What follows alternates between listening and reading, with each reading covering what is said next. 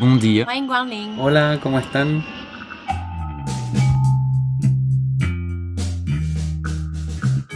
Bienvenue dans Ex-Expat, le podcast. Partir, c'est une grande aventure. Découvrir un pays, rencontrer une culture, on, s'y prépare souvent avec soin. Curieusement, le retour semble bien plus évident, on se dit qu'on rentre chez nous et que tout sera comme avant. Pourtant, c'est une aventure à part entière et tout ne se passe généralement pas comme prévu.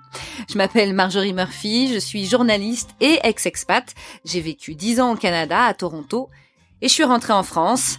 Cette expérience plus chaotique qu'anticipée a donné naissance à ce podcast.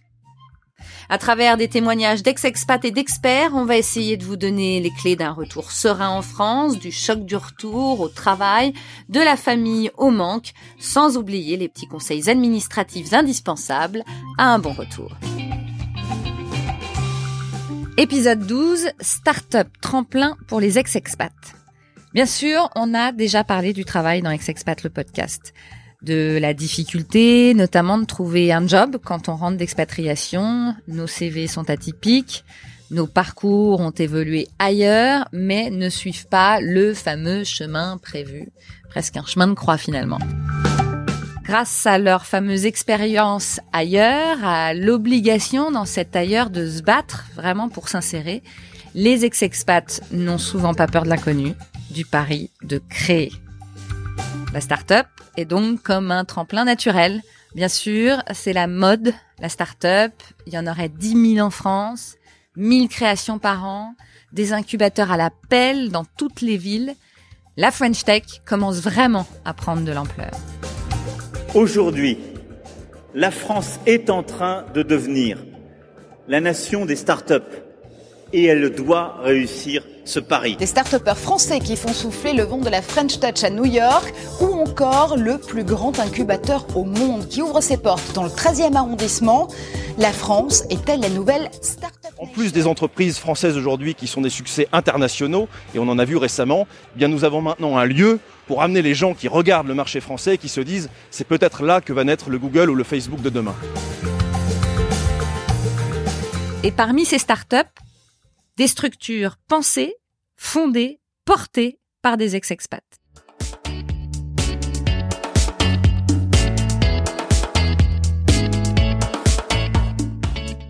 La difficulté du retour peut donner des ailes à certains.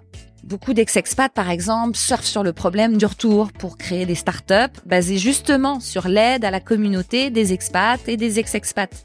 C'est le cas de Gabrielle Rodier-Ringard, créatrice de SwitchUp, SwitchUp, c'est une plateforme communautaire qui permet de proposer des services d'accueil, euh, que ce soit pour trouver un appartement ou pour inscrire nos enfants à l'école.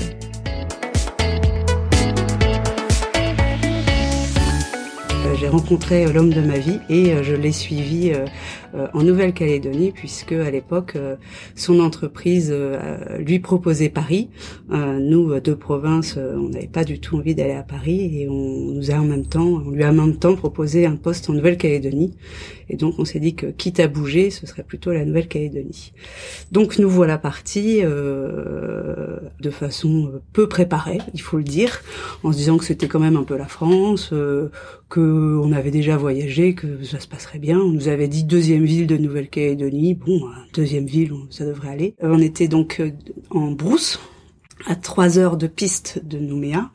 Et puis euh, pour ajouter petite cerise sur le cerise sur le gâteau, on est parti, on pensait partir à deux, mais en fait on est parti à trois puisque j'étais enceinte sans vraiment le savoir, ce qui a ajouté un petit peu de piment à l'aventure. Voilà. Alors là, vous êtes resté combien de temps?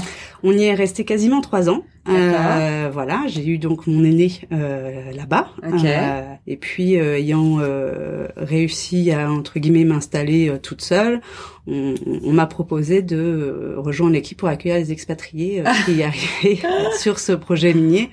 Euh, je me rappellerai toujours de mon entretien d'embauche qui m'a dit bah t'as réussi à t'installer euh, oui. Euh, tu parles anglais bah oui à peu près. Tu vas venir travailler tous les jours bah oui c'est le principe quand même. Et on m'a dit bon bah ok c'est ah. banco voilà. Et donc on était une grosse équipe parce que c'était un gros projet un des plus gros projets miniers du monde à l'époque donc c'était 2010. Donc tu as fait tout ça et puis vous êtes rentré au bout de trois ans. Alors on est rentré parce que effectivement on avait j'avais envie d'un deuxième enfant comme la première avait été Préma là-bas, on s'est dit que la deuxième, il fallait être un peu moins un joueur. Donc on s'est dit pourquoi pas rentrer et en même temps, une entreprise française implantée aussi en France et proposer un poste à Paris à, à, mon conjoint Fabien dans la région nantaise. Donc on est rentré on s'est dit euh, facile les doigts dans le nez. Euh, je suis française, euh, je connais la France. je me suis bien débrouillée au fin fond de la brousse. je vois pas pourquoi j'y arriverais pas. À Eh ben non. Et en fait, c'est compliqué. Mais est-ce que c'est ça et le fait de se rendre compte qu'on n'est pas tout seul qui a déclenché ce, cette envie de, de créer Switch Up? Bah oui, euh, c'est de me dire, euh, je suis à peu près normalement constituée. Je, je, je me considère pas comme euh, la dernière euh, des, des, des, bébêtes. Pour mon estime personnelle, je me rendais compte que euh, déjà j'étais loin d'être la seule, mais que il y avait beaucoup de problématiques par rapport à la question de la mobilité au départ, mais aussi au retour. Donc j'ai commencé à accueillir des gens à Nantes. en indépendant, euh, voilà, pour tester aussi un petit peu le marché. Je me suis vite rendu compte qu'il n'y avait pas grand-chose et il n'y avait pas grand-chose lié au numérique. D'accord, mais alors tu, les accueillais, c'est-à-dire tu les... Bah, cherchais un logement, ah. j'inscrivais les enfants à l'école. Et comment tu les avais joints ces euh, gens-là? Voilà, je les ai trouvés par euh, des grosses boîtes américaines qui cherchaient euh, à installer des expatriés, voilà. Donc c'était aussi par mon expérience que j'avais eu en Nouvelle-Calédonie que j'avais un début de un début de réseau. Entre guillemets, tout ça, moi je viens du e-commerce. Euh, parce que effectivement le digital euh, fait gagner du temps.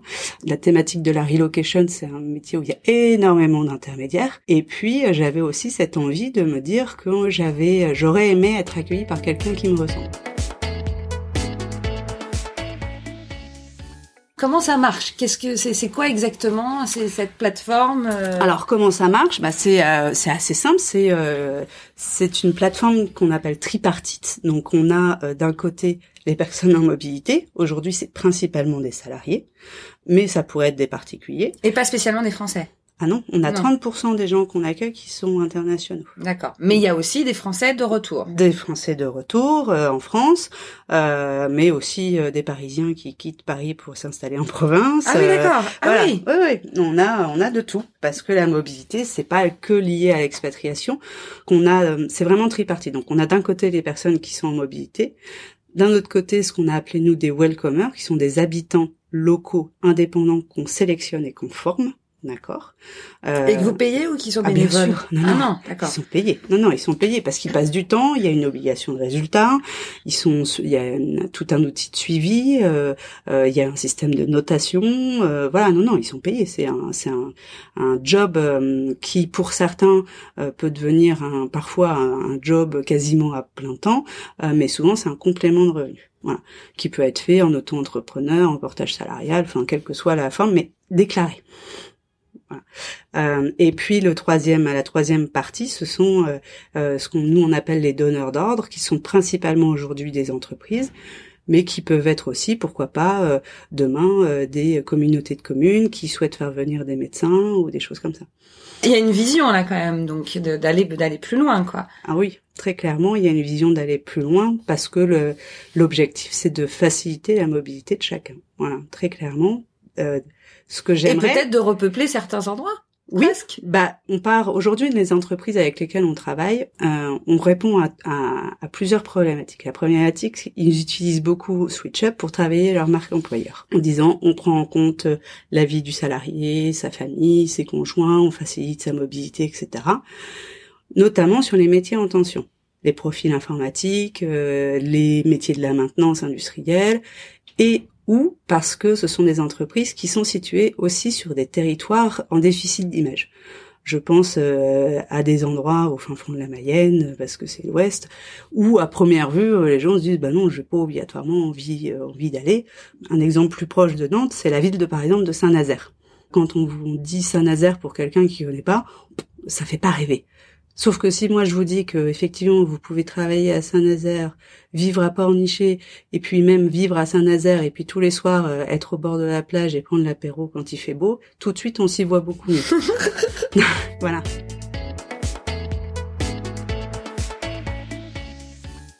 C'est évident. Voilà. Et moi, l'idée, c'est vraiment de se dire que qui mieux que les habitants de Saint-Nazaire pour parler de Saint-Nazaire? Parce que souvent ce sont des gens qui aiment leur territoire, qui le connaissent bien et qui vont pouvoir non pas euh, le survendre, mais le présenter tel qu'il est et comme souvent les territoires mériteraient d'être présentés. On est d'accord que c'est pas que pour les expats. Moi qui étais immigré, euh, qui avait choisi de partir là-bas, euh, j'ai choisi de rentrer, mais je peux aussi être perdu et donc ah, mais on, a, on a une part non négligeable de clients qui reviennent d'expatriation et pas obligatoirement sur des coins très éloignés. On a des Américains, on a euh, des Allemands euh, qui arrivent à, Angers, mais euh, parce qu'ils connaissent pas Angers, parce que faire l'aller-retour c'est loin, parce que ils avaient envie d'être situés près d'une école, parce qu'aujourd'hui ils vont à l'école à pied et que c'est une qualité de vie qu'ils veulent pas perdre. Ils avaient besoin de choisir l'école en amont, sauf que bah c'est un peu le chat qui se mord la queue. Mmh. Si on n'a pas de logement, bah on peut pas s'inscrire à l'école. Si on peut pas s'inscrire à l'école, on sait pas obligatoirement dans quelle zone chercher. Donc voilà, c'est savoir prendre les choses dans le bon sens pour pouvoir euh, faciliter l'intégration et avoir quelqu'un euh, sur place en relais euh, parce que ça facilite les choses. Donc là, ils sont sur Internet. Ils, vont sur, switchup.fr, puis après ça, ils rentrent la ville, on tape Nantes, vous allez voir une carte qui s'affiche avec des welcomers sur lequel vous allez pouvoir euh, voir une petite présentation, euh, ce qu'ils ont fait, s'ils ont vécu à l'étranger notamment. Oui, parce que comme comme vous le disiez, il faut qu'il y ait une relation en fait qui s'instaure. Bah, moi, c'est ce que j'ai vraiment envie. C'est-à-dire que on n'a pas les mêmes envies à 20 ans qu'à 50 ans quand on a des enfants et quand on n'en a pas. Donc euh, voilà, euh, quand on a euh, on a 20 ans ou 25 ans, on a plutôt envie de connaître la ville, peut-être avec les endroits où faire la fête, etc. Quand on est maman de trois enfants, je dis pas qu'on fait plus la fête, mais on a peut-être envie aussi d'autres choses. Donc là, ils choisissent leur welcomer. Ils peuvent, ils peuvent échanger avec eux euh, sur euh, la messagerie interne, justement pour poser les questions dont ils ont besoin. Puis après ça, ils vont passer commande du service. Et ça, ça coûte combien? Alors ça, ça dépend du welcomer, parce que moi je pars du principe que ce n'est pas à moi de définir le tarif des welcomers. D'accord souvent on s'est rendu compte que les welcomers euh, avaient tendance à minimiser le temps que ça peut prendre. Ok, donc est-ce qu'on peut avoir quand même une fourchette de prix ou euh? Alors par exemple, euh, inscrire les enfants à l'école, en moyenne, on est à peu près aux alentours de 300 euros. Voilà. D'accord. Donc ça c'est juste une tâche. Ouais. D'un Avec une obligation de résultat, c'est-à-dire qu'il vous accompagne jusqu'à ce que vous ayez trouvé une place dans un établissement qui vous correspond avec euh, la prise de rendez-vous, mm. l'organisation du rendez-vous. Si la personne ne parle pas français, il l'accompagne pour faire la mm. traduction avec le directeur. Ah oui, il faut qu'ils soient bilingues les, les welcomers. Il y en a quelques-uns qui sont bilingues. À Nantes, par exemple, là où il y a le plus de welcomers aujourd'hui, parce que c'est là où on est basé.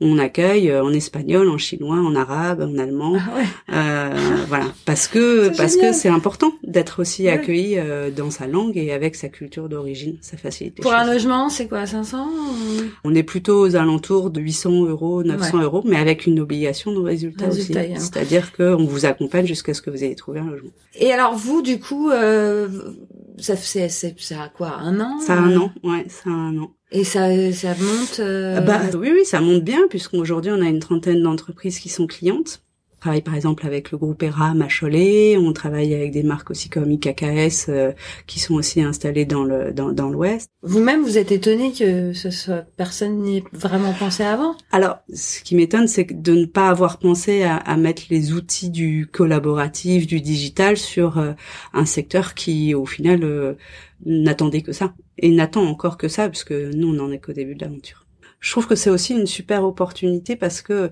qui mieux que les gens du retour pour faire avancer les choses. Et puis, euh, je pars vraiment du principe que d'avoir vécu à l'étranger, d'avoir été voir ailleurs, c'est une vraie richesse. Et le fait de pouvoir rentrer, euh, et euh, bah, c'est une façon d'apporter aussi cette cette richesse au, au pays. Erwan Jeguzo a connu plusieurs expatriations qui lui permettent de rebondir, mais alors partout où il va, et de rebooster sa carrière sans arrêt. Il est le créateur de la plateforme d'hébergement de podcasts Pipa, et il a même réussi à rapatrier en France, à Laval, cette start-up née à New York. En fait, ça a commencé, je pense, par euh, un peu un rêve de gamin. Hein. Tu sais, t'as envie de voyager, tu, tu te prends chez toi, tu te tiens, je voyagerai bien, et puis... Euh je voulais pas faire des grandes études forcément, et j'ai trouvé un stage en Australie. Et là, j'arrive, il y avait que des petits jeunes comme moi. Et puis il y avait juste le PDG, qui était français. Et donc très vite, je me suis rendu compte qu'en fait, c'était euh, pas une arnaque, mais quelque part exploiter euh, Les voilà, voilà, les, petits Français euh, qui veulent s'expatrier ou avoir une expérience à l'étranger. J'ai enchaîné ma deuxième année d'études. Je me suis dit, tiens, c'est même encore envie de voyager. Donc, euh, cette fois-ci, je me suis dit, ok, je vais quand même apprendre de ce premier voyage et je vais essayer d'avoir un projet professionnel en même temps. Donc, je ciblais cette boîte qui s'appelle EuroRSCG. C'était une agence de Oui, communication bien française bien connue. Et puis, euh, ça marchait en Allemagne. Bon, j'ai rencontré aussi euh, une personne qui est devenue ma femme. Du coup, on est resté quatre ans, quatre ans en Allemagne. Et alors, qu'est-ce qui vous a fait rentrer? Alors non, après on est parti encore plus loin en fait, puisque Raquel est américaine. Du coup, on s'est dit, bah pourquoi pas aller à New York maintenant? Bah oui. Donc j'ai ma carte verte en quelques mois et puis on est parti. Parce que t'étais marié avec elle. On était mariés, ouais. Ouais. Donc, je suis arrivé en gros à New York en fin 2010.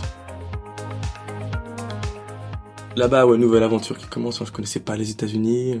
On habitait donc du coup à Wall Street, dans une ancienne banque. Mais c'était juste magique d'être d'être plongé dans cet univers. euh. Et donc moi, je trouve mon premier boulot, mon deuxième boulot. bon, j'en ai eu six au total. Et euh, puis du coup, j'avais un bagage technologique où euh, vu que je suis dans le développement web, dans l'ingénierie, multimédia, ce genre de choses, c'est des profils qui sont assez prisés euh, dans les grosses villes et surtout il y a une, il y a une, euh, une scène de, des startups qui est, Ouais. euh, qui est assez importante. En, sais, on parle toujours de la Silicon Valley à San Francisco, mais il y a aussi la Silicon Alley à New York. Hum, hum, hum. Et euh, moi j'arrive dans cet univers où euh, presque on vient sonner à ma porte pour pour me filer du boulot et on est notre premier enfant. Ouais. Donc là, bah du coup, tu pars de Manhattan, donc on se dit Brooklyn c'était pas mal. Puis là, on a commencé un- une autre vie qui était celle euh, de parents, hyper actifs. Il y avait beaucoup de pression financière, donc euh, nous on s'est retrouvés obligés de travailler tous les deux. Il y a eu un deuxième enfant, puis on on s'est séparés euh, en 2017 euh, suite à un burn-out De, ta sa part, de, de sa part. En fait, ce qu'il faut savoir, c'est que avec toute cette effervescence, j'ai enchaîné 6 ou 7 CDI en 7 ans, donc vraiment en moyenne de un par an. Puis lors de ce dernier CDI, je, me posais la question, moi, qu'est-ce que je vais faire? Puis, mais c'est justement dans ce moment de réflexion que j'ai rencontré mon associé en fait, Simon, qui lui me parlait de, de cette idée de monétisation pour les podcasts. Et puis avec mon expérience et la sienne, on s'était dit qu'on bah, qu'on allait se lancer.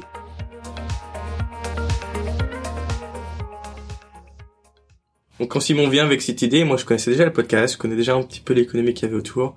Simon, du coup, j'ai pensé que ça valait le coup d'y consacrer quelques mois, euh, sans être payé, hein, pour euh, essayer de voir si c'était un projet qui avait euh, un potentiel. D'accord. Et vu que j'ai un profil technique, je me suis dit tiens, bah, je vais le faire. Donc là, tu te lances pour ces deux mois. Donc tu m'as parlé de, près, de, ouais, ouais. de, de- vous avez gagné. Techstars, je te parlais, c'est c'était euh, c'est un accélérateur assez prestigieux. Ils viennent d'ouvrir aussi un un bureau à Paris. En gros, c'est un programme d'accélération pour des startups.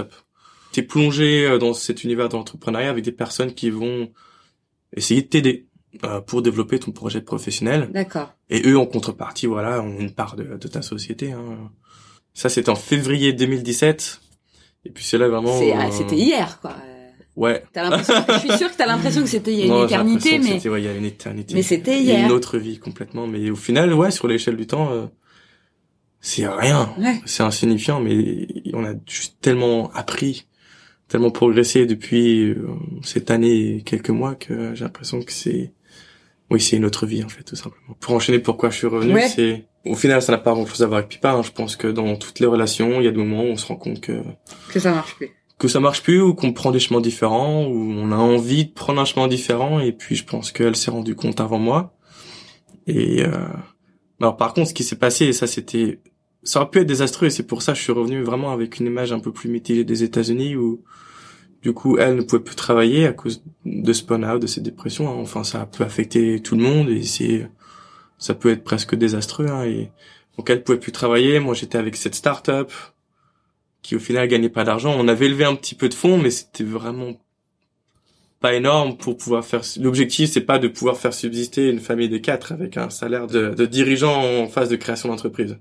Avec l'Obamacare, on en a bien parlé. Du coup, Oui, on s'agrège, on fait quoi Obamacare? C'était 1500 par mois pour avoir euh, une assurance euh, bidon en fait. Le genre d'assurance qui te couvre que après avoir dépensé euh, 8000 dollars. Ouais, tu vois. Donc c'est pour ça que je me suis rendu compte que À côté de la France? Ouais, ouais. C'était, c'était assez difficile, hein. Tu sais, genre, tu doute. fais toutes les choses bien, t'as un bon boulot, et puis du jour au lendemain, il t'arrive, t'arrive un truc Ouais, c'est ça. imprévu, quelque chose, un cheveu qui vient sur la soupe et qui vient tout chambouler, Ouais, et tu peux presque te retrouver du jour au lendemain sans aide. ouais.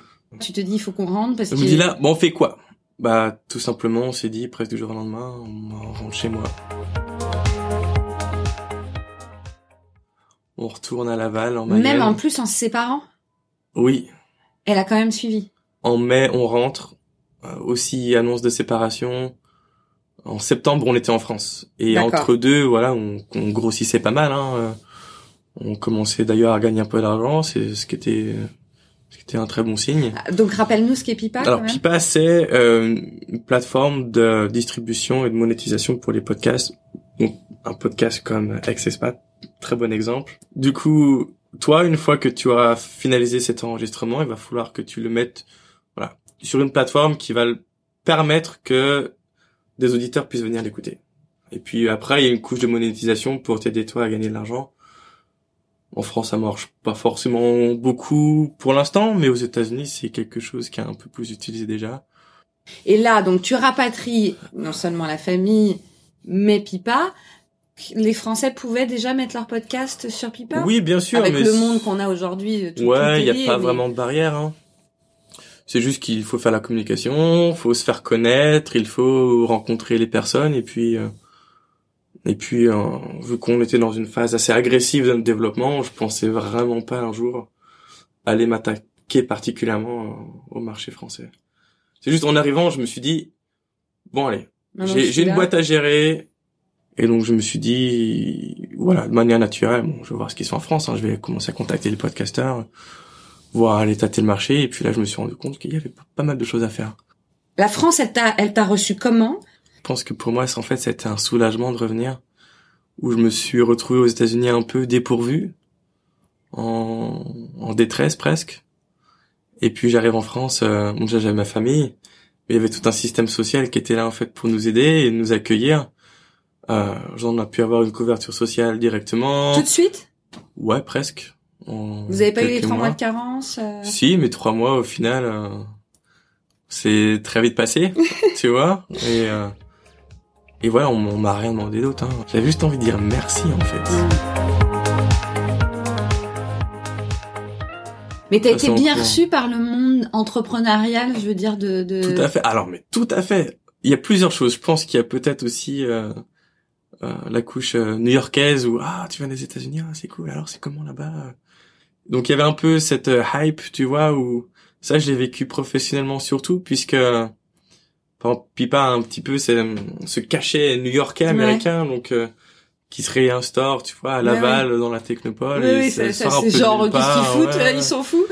Donc c'était c'était bien et puis je pense que ça les valorise et puis moi ça me bah valorise et puis euh, il y a un savoir-faire peut-être que j'ai pu profiter des États-Unis que que je peux aussi transmettre peut-être quelque part le fait qu'on qu'on soit établi aux États-Unis avec un marché des podcasts qui était un peu précurseur, quelque part il y a l'idée informelle que on sait peut-être un petit peu mieux ce qu'on fait par rapport à des personnes qui connaissent pas ce terrain. Et du coup, est-ce que ça a progressé euh, assez rapidement en France? Dès, dès que t'es arrivé, euh, t'as eu l'impression que ça prenait et que. Alors ça s'est pas fait tout de suite, hein, puisque imagine-toi, t'as un podcast et euh, il y a une boîte qui vient de nulle part qui te propose de venir euh, et puis de nous faire confiance et de mettre ton podcast chez nous.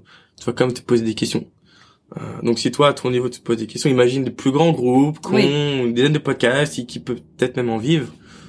Du coup, la crédibilité, en fait, euh, l'image de la marque n'était pas du tout faite en France et donc ça s'est fait progressivement, mais relativement vite. On travaille ouais, avec pas mal de podcasts, des, des noms que tu vas connaître, par exemple Binge Audio. Oui, bah oui. Voilà, Louis Média, on entend beaucoup parler en ce moment. Il y en a quelques-uns. D'accord. Un peu plus tous les jours d'ailleurs. Euh, à un moment, voilà, je les, je les suivais personnellement et ah puis euh, j'essayais avec eux de découvrir le projet, de savoir vraiment est-ce que c'est une plateforme qui vous convient ou pas. Et j'ai eu un petit peu euh, le phénomène grandes écoles qui est revenu me hanter puisque j'ai pas fait grande école. Ah. Ah, T'as pas été dans la case. Ah non, ça c'est clair. Donc tout de suite, en fait, ça m'a mis un petit peu en, en situation inconfortable. J'avais complètement oublié. Tu sais, on parle de Stanford, voilà, des Harvard aux États-Unis. Oui, mais, mais, mais, si tu si t'en es pas sorti, c'est pas grave. Mais non, c'est pas grave. Au contraire, il y, a, un petit peu. Euh...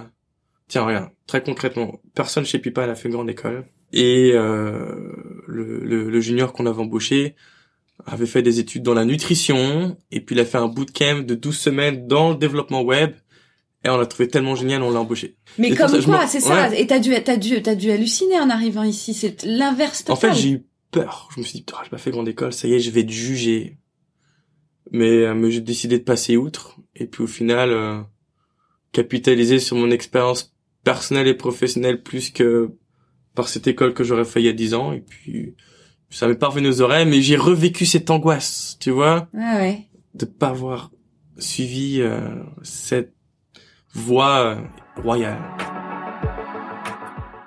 Il existe un tas d'autres startups créées par des ex-expats. Hein. Absolutely French, par exemple, une entreprise d'aide à l'intégration des conjoints d'apatriés. OE, qui connecte les entreprises françaises partout dans le monde avec les talents francophones expatriés. Ou encore Expatéo, qui accompagne les entreprises qui s'internationalisent pour une meilleure gestion de la mobilité de leurs talents. Bref, quand on dit que la start-up est un tremplin pour les ex-expats, ce n'est pas une exagération. Charles Baldet, il est entrepreneur dans le financement participatif et gestionnaire de start-up pour BPI Group. Eh bien, Charles Baldet le confirme et il donne même quelques conseils pour ne pas se planter.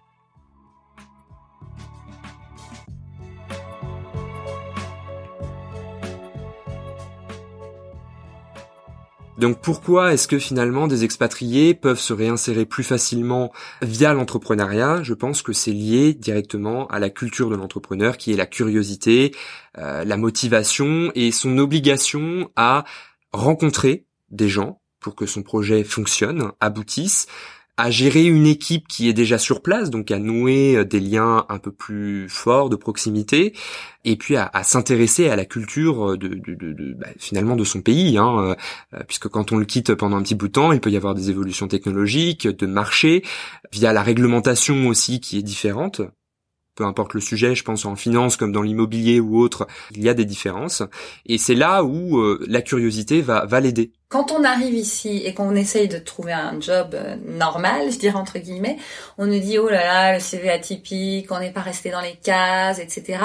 Donc finalement, le fait de vouloir nous-mêmes entreprendre avec ce qu'on a appris à l'étranger, qui a l'air de faire peur aux autres, est un plus si on, fait une start-up. C'est un plus. Alors après, il faut euh, avoir des fonds. Voilà, il faut avoir des fonds, euh, il faut avoir le caractère pour être entrepreneur. Tout le monde ne peut pas le devenir. Je me suis posé la question, hein, ça m'a tellement apporté, je me suis dit, bah, pourquoi est-ce que euh, via mon expérience et, et, et mon retour de terrain entre guillemets, pourquoi est-ce qu'il n'y a pas plus d'étudiants de, de ma fac qui se lance dans l'entrepreneuriat. Il y a énormément de bénéfices. Et finalement, c'est le caractère, l'éducation, euh, les fonds aussi, hein, la sécurité financière, qui ont fait que euh, bah, eux préféraient rester pendant 4-5 ans euh, à la faculté, avoir leur master et, le parcours traditionnel.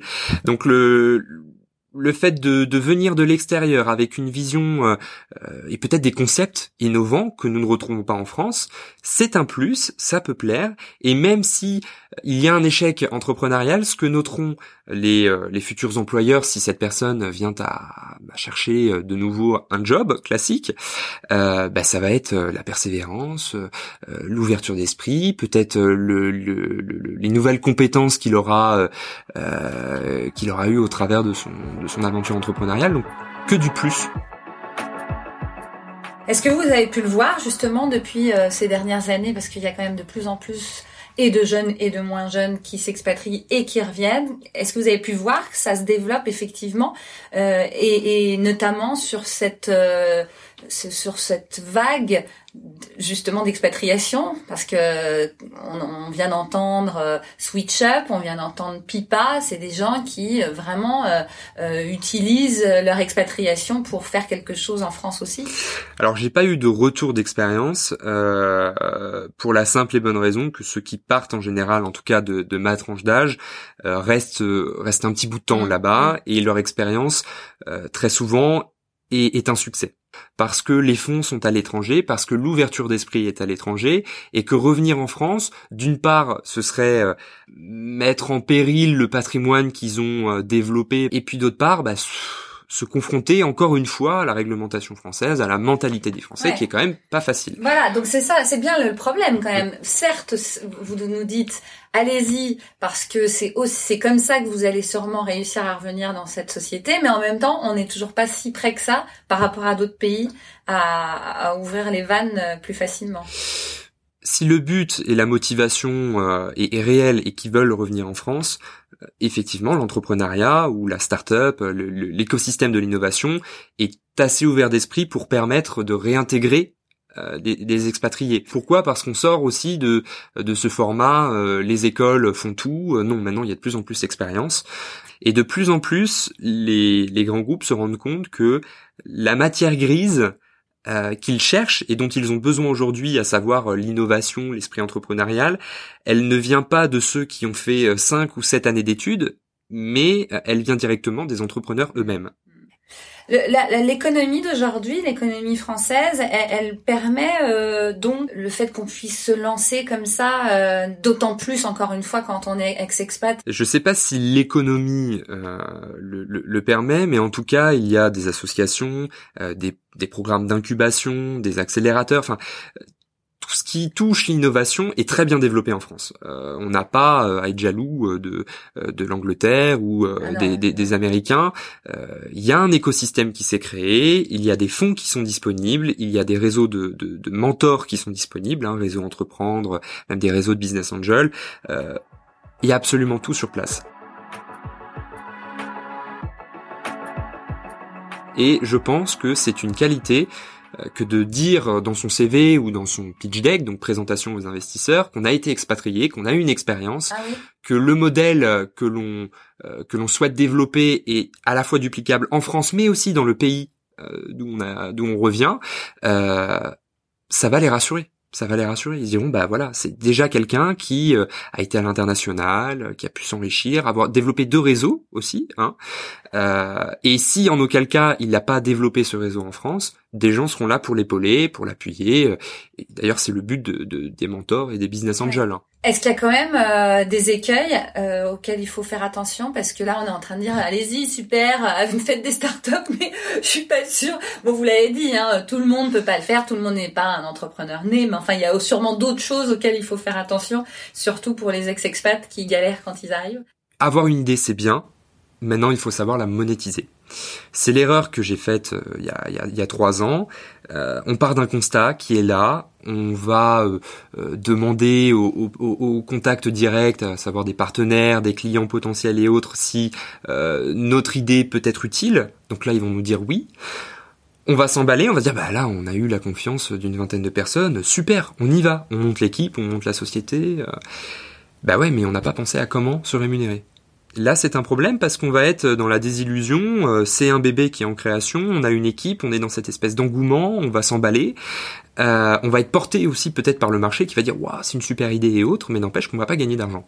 Donc, je pense qu'il faut se poser euh, et réfléchir avant toute chose, même si l'idée est bonne, à comment on va gagner de l'argent. Donc il faut se caler un petit peu euh, euh, sur les différentes méthodes de rémunération. Donc on a les plateformes SaaS, euh, on a bah, selon si c'est du hardware ou du software des licences, un coût d'acquisition, voilà la pose de l'objet, des rétrocommissions.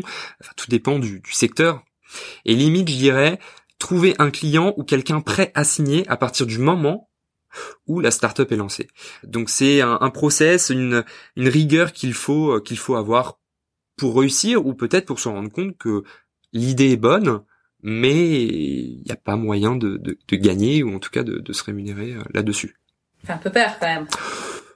Faut pas en avoir peur réfléchir à une idée, développer, rencontrer du monde, c'est que du temps perdu. À partir du moment où la société n'est pas créée, il n'y a pas de, de, frais euh, autres que l'inactivité si on n'a pas de job ou autre à côté.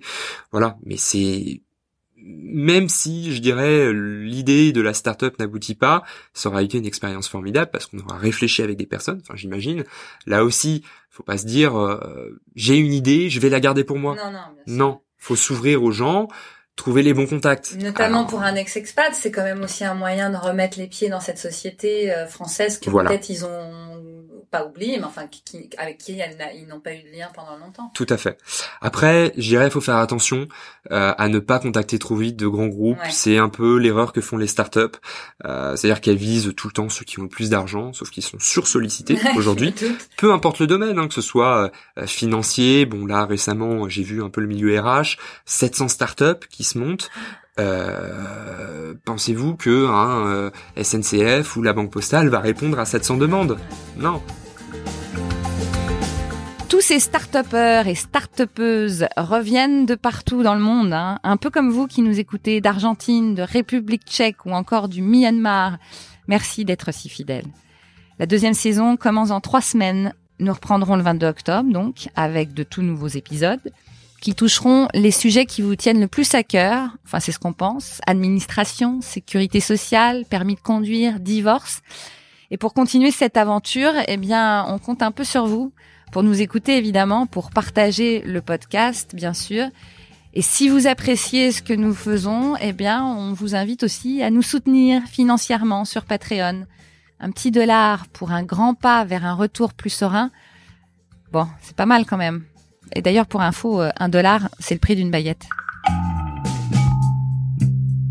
Cet épisode a été réalisé par toute une équipe à l'image de ce podcast international. Ma co-réalisatrice, Laurie Martinez, est américaine. Notre directeur artistique et graphiste Kunal Balou est mauricien.